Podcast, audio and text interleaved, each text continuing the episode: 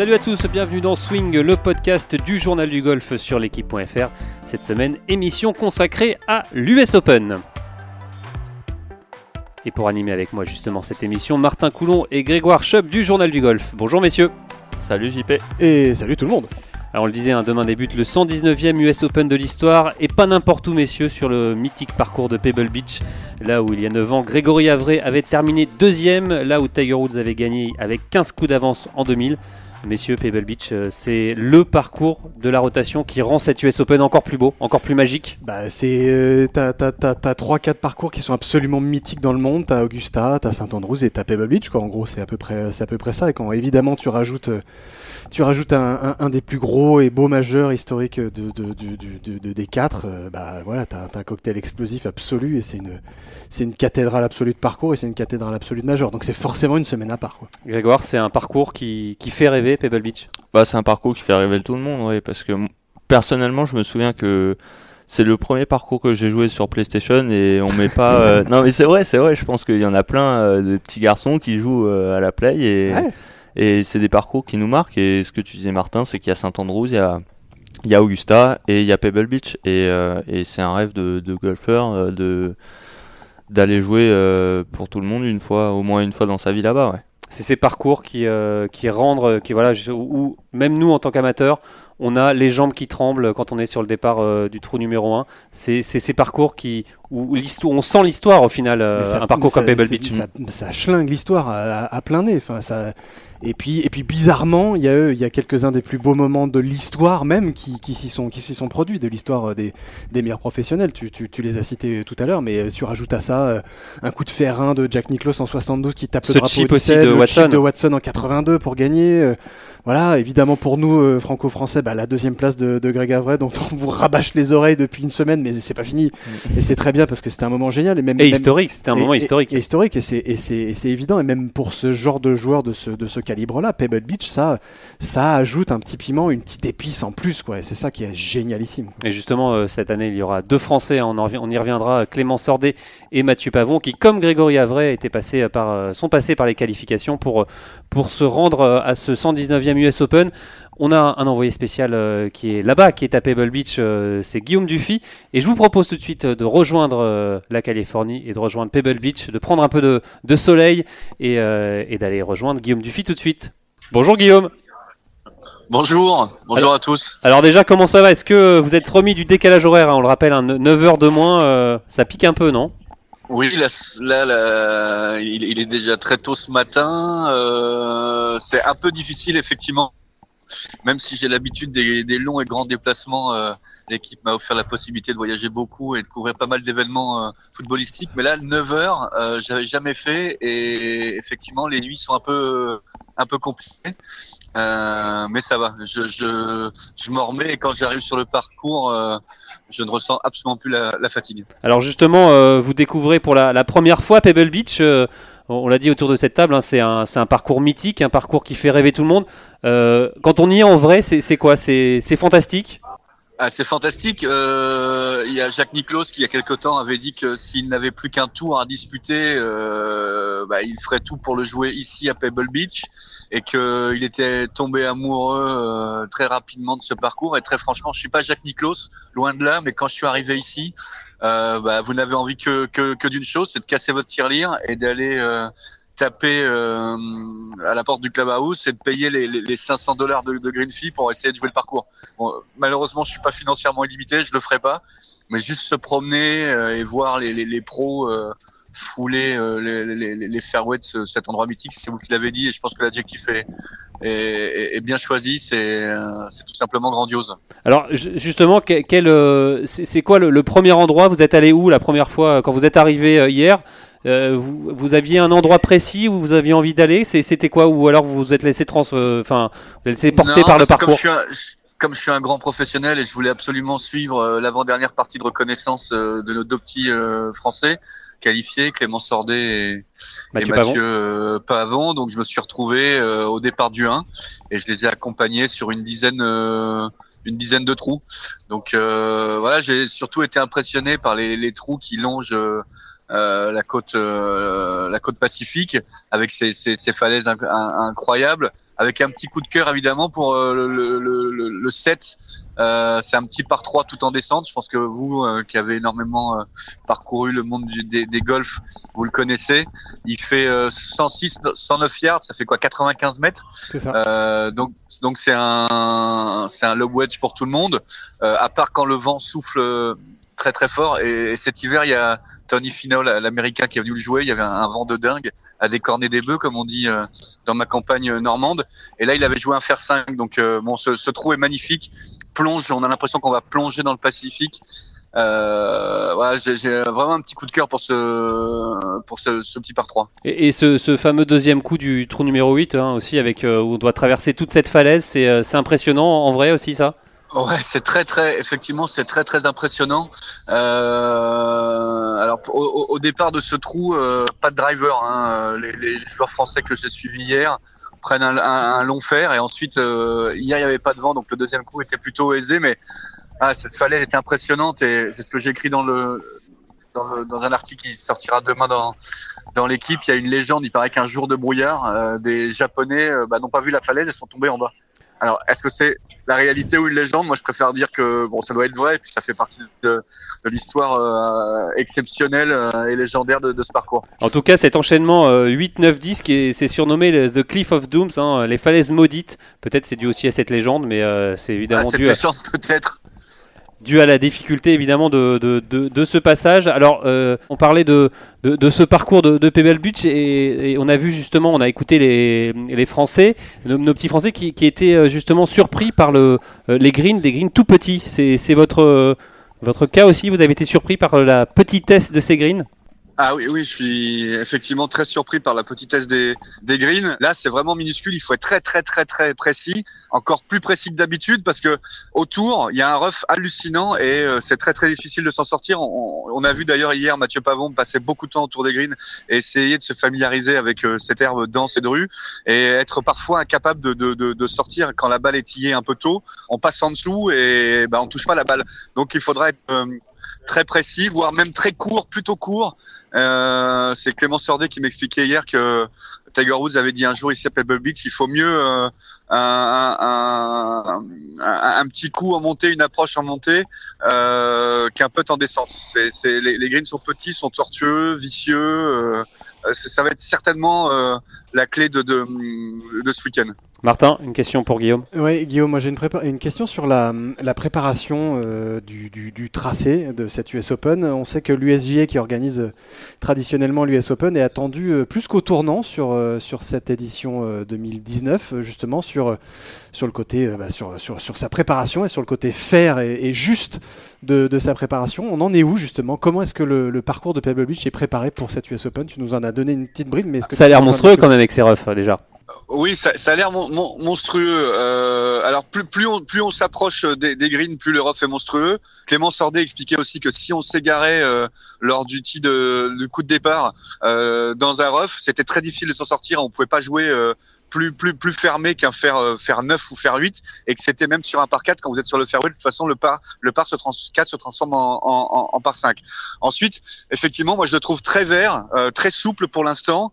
Euh, ils arrosent euh, très très très très régulièrement pour éviter d'avoir euh, des fairways euh, qui roulent sur 95 mètres et des greens injouables, ce qui avait été reproché notamment, je crois l'an dernier à Shincock, lors ouais, de l'US Open. Mm -hmm. Ouais, ex exactement. Et après, bon, pour, pour euh, couper court à, à, toutes les polémiques, il, il, il, fallait écouter juste le numéro un mondial, euh, Brooks Kopka, qu'on a plein le dos d'entendre ses jeunes collègues ou ses collègues se plaindre de la manière dont euh, un parcours est, est préparé les, les, mecs qui se plaignent, on, on ne, ne, devrait, euh, essayer de jouer mieux au golf, de toucher plus de fairway, d'être plus proche euh, des drapeaux. Comme ça, ils ne se plaindraient pas des roughs et ils ne se plaindraient pas de la vitesse ou euh, du dénivelé, du des, des greens. Lui, il dit un parcours, c'est un parcours. J'ai jamais trouvé qu'un parcours était euh, mieux préparé qu'un autre ou moins bien préparé qu'un autre. C'est un parcours, c'est le même pour tout le monde. À nous de jouer correctement au golf pour ne pas tomber dans les pièges.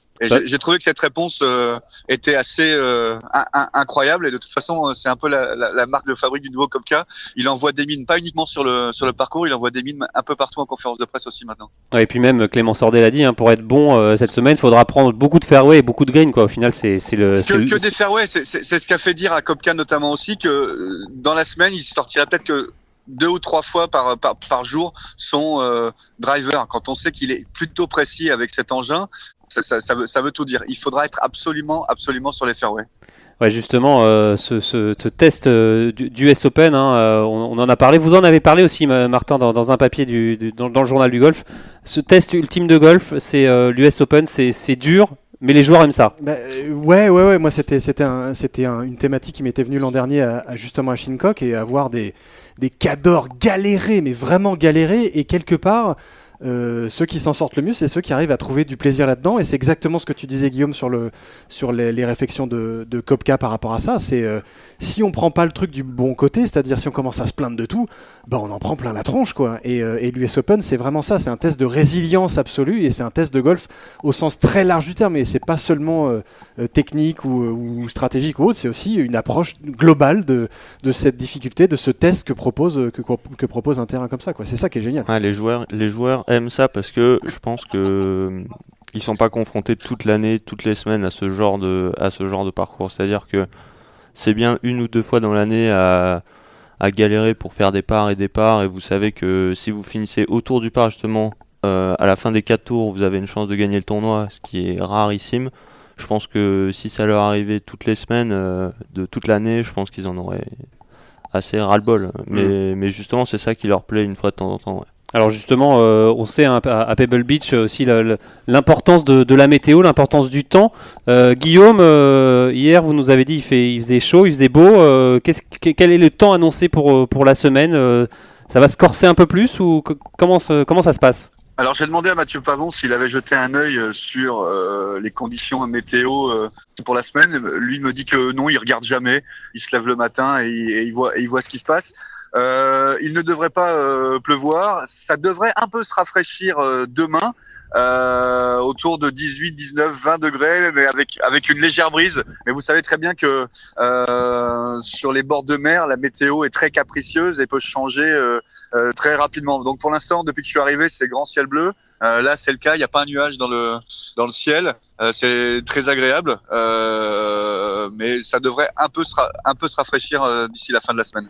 Alors Guillaume, évidemment, on va parler évidemment de, Tiger Woods. Est-ce que c'est est-ce que c'est, est-ce que vous l'avez vu déjà? Est-ce que c'est toujours l'hystérie autour de, lui? Est-ce qu'on sent quelque chose euh, On l'a vu aussi passer en conférence de presse. Est-ce qu'il a, est-ce qu'il a dit des, des, choses intéressantes d'ailleurs euh? Alors, évidemment que quand il passe, euh, le monde s'arrête, les gens se retournent, l'écoutent. Euh, lors de sa conférence de presse, euh, il y avait un monde de dingue, plus une place euh, assise.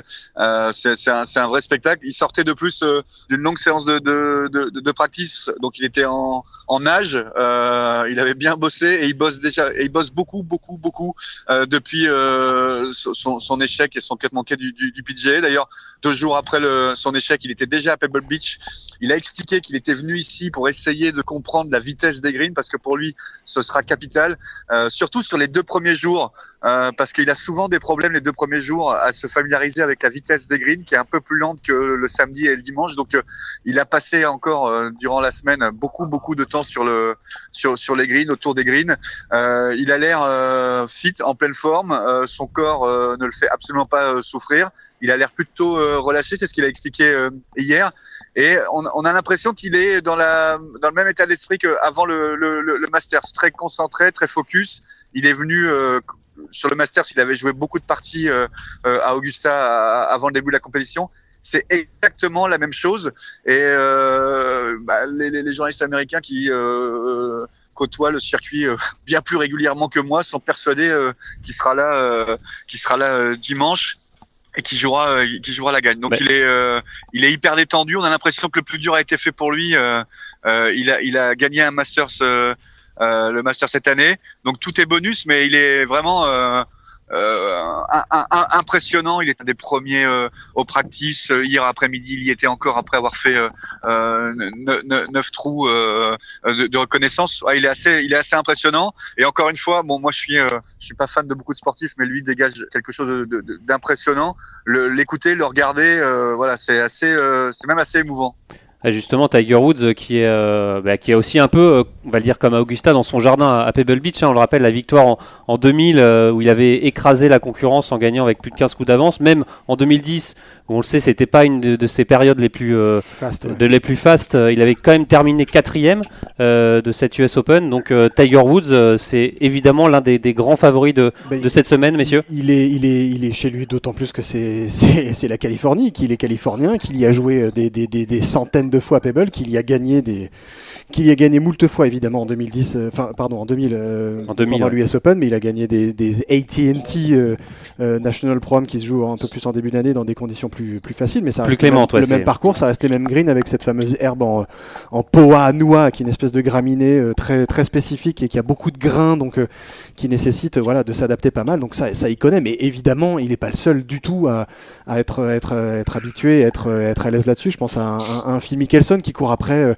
ce dernier euh, cette dernière jambe du, du, Grand Chelem qui lui manque et qui a, qui a deuxième place hein, à l'US Open pour pas euh, lui pareil, il connaît très très bien le tracé. Euh, on peut pas évidemment mettre un Rory McIlroy qui vient de gagner au Canada ce week-end avec avec avec la manière en plus, donc avec une grosse grosse grosse grosse forme. Il fait 64-61 si je dis pas de bêtises pour gagner pour gagner ce tournoi. Donc ça veut dire que le bonhomme il arrive très très très très, très chaud là-dessus. On peut pas évidemment non plus oublier Dustin Johnson si je peux me permettre, mon petit monsieur JP, qui me dit de couper, mais je m'en fous, euh, parce que parce que voilà, parce qu'il était en, passe de survoler le tournoi en 2010. Il s'est il s'est il s'est gaufré euh, parce que parce qu'il y avait la pression, mais il, il, il, avait prouvé qu'il avait toutes les armes pour pour s'imposer sur ce tracé-là. Donc il y a quand même encore 4-5 euh, gars qui sont qui sont ultra méga giga favoris. Quoi. justement, Guillaume, on en parlait avec Grégory Avray qui nous disait que ce parcours de Pebble Beach avec aussi des allures de un peu de parcours de British, que c'était c'était un parcours qui allait, qui, qui, qui était aussi taillé pour les joueurs européens. C'est votre sensation Est-ce que vous avez l'impression, vous qui avez couvert justement des, British Open, est-ce que vous avez la, sensation d'être bah, sur un parcours de British? Bah, je, ne sais pas, quand, je regarde les British à la télé, je trouve que c'est beaucoup plus euh, jaune, beaucoup plus sec, beaucoup plus euh, roulant. Euh, les, les, les, fairways sont capables de vous emmener la balle 30 mètres ou 40 mètres plus loin qu'elle que, sa zone de, de, de, de, chute.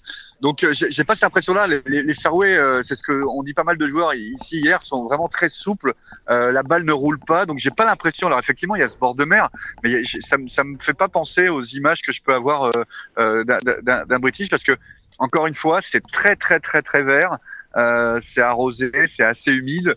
Euh, le matin, quand vous vous promenez dans les fairways et vous longez et vous longez le, parcours, vous avez les pieds euh, trempés, donc euh, il ne pleut pas, il n'y a pas une rosée de dingue, donc ça veut dire que le parcours, les organisateurs arrosent, arrosent, arrosent abondamment.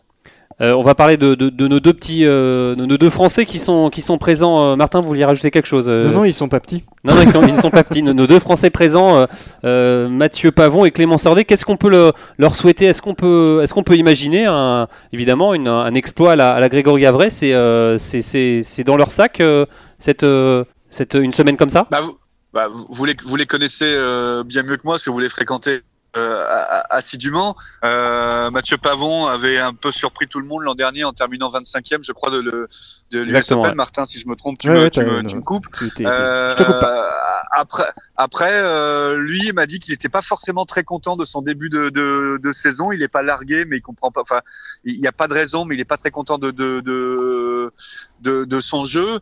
Euh, Clément Sordet, lui, a l'avantage de connaître euh, par cœur ce ce, ce, ce, parcours. Quand il était universitaire américain, il a joué des dizaines et des dizaines de fois. Il avait même gagné, je crois, un tournoi. Il a même gagné, c'est même, c'est même là qu'il a gagné son, a, son, premier, son premier tournoi. Alors même, même si évidemment ça a un peu changé et, et, et les standards de l'US Open sont différents des, des, des standards de la euh, universitaire. Euh, J'ai l'impression qu'ils sont euh, bien physiquement. Euh, ils ont voulu absolument euh, que leur préparateur physique, vous savez, ce, cet David Baudrier, ouais. MMA, David Baudrier, pardon, ils ont absolument voulu qu'il soit là, donc il est là. on l'a vu hier, j'ai discuté un peu avec lui. Donc il, est, il est, il organise des séances physiques tous les jours. Ils ont trouvé une salle à, à, Monterrey. Et Mathieu Pavon et Clément Sarlet m'ont expliqué qu'ils avaient besoin d'avoir quelqu'un comme ça qui les secoue un peu, qui les bouge, parce qu'il n'est pas question de s'endormir sur sur sur leur laurier. Pour eux, la qualification, c'est pas une finalité en soi. Euh, ils sont pas là pour faire du tourisme, comme m'a dit Clément euh, Sordet. Ils veulent essayer de bien jouer, de profiter de l'instant. Euh, Clément Sordet m'a fait marrer parce qu'il m'a dit, voilà, c'est quand même assez difficile à faire parce que, bon voilà, moi j'ai pas forcément l'habitude de, de, de, fréquenter tous ces gars-là. Euh, j'ai envie de profiter aussi euh, de, du moment, de l'instant. Il y a toutes les marques qui vous sollicitent, il y a, il y a plein de choses à faire, donc il faut essayer de rester concentré et avoir David Baudrier euh, qui est là et qui de temps en temps, peut-être quand vous vous égarez, bah, est en train de vous rattraper en disant hey, euh, euh, là tu viens à la salle de sport et euh, parce que tu as, as, un grand tournoi à, à, à faire. Euh, et puis Clément Sordet m'a dit on n'a pas envie du tout de contredire David Baudrier parce que je sais pas si vous l'avez déjà croisé, ouais, c'est une masse. il impose le respect et, et, vous dites oui quand il vous quand il vous dit quelque chose. Donc ouais, j'espère que même pour moi personnellement, ce serait plus agréable de les avoir toute la toute la semaine.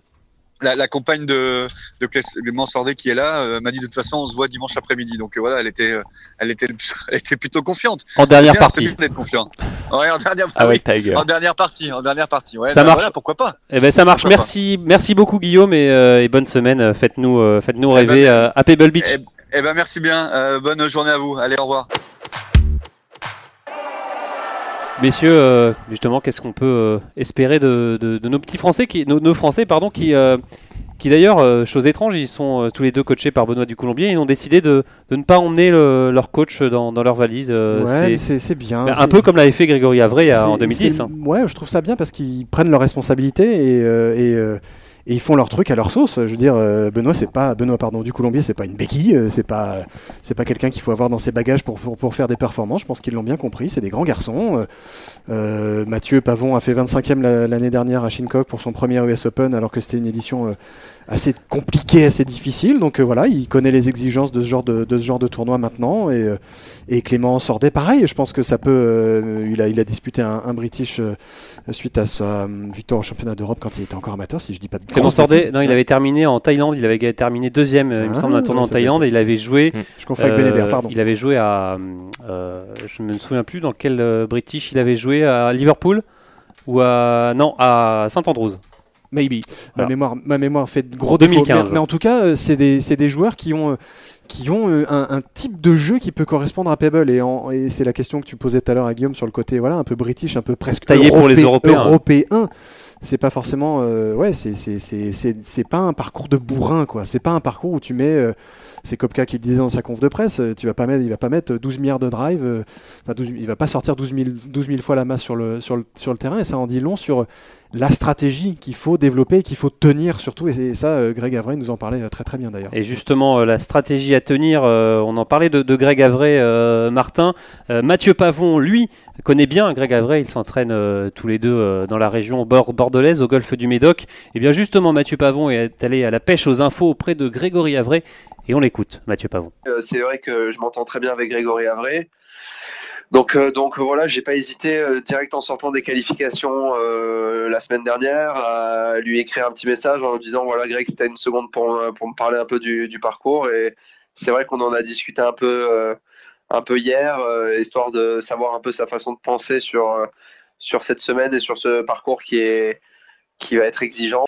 C'est des parcours difficiles, donc voilà, on va avoir plein de coups difficiles et il faut savoir il faut savoir être patient et quand on a des coups difficiles, faire le dos rond, parfois se recentrer. Et puis, euh, des fois, un, bon bogey vaut mieux que de, tenter un coup risqué qui peut nous rapporter un par, mais nous faire aussi un double, un, rapidement un double bogey, voire plus. Euh, moi, je joue au golf pour, euh, pour gagner des tournois. C'est pas parce que c'est un, un, gros tournoi avec plein de stars que, que je m'en sens pas capable. Donc, je, je, je, travaille bien, sérieusement, je frappe bien la balle, donc euh, voilà, je, je, vais tenter non, non, ma chance et essayer, de, et essayer de, de, gagner ce tournoi, bien sûr.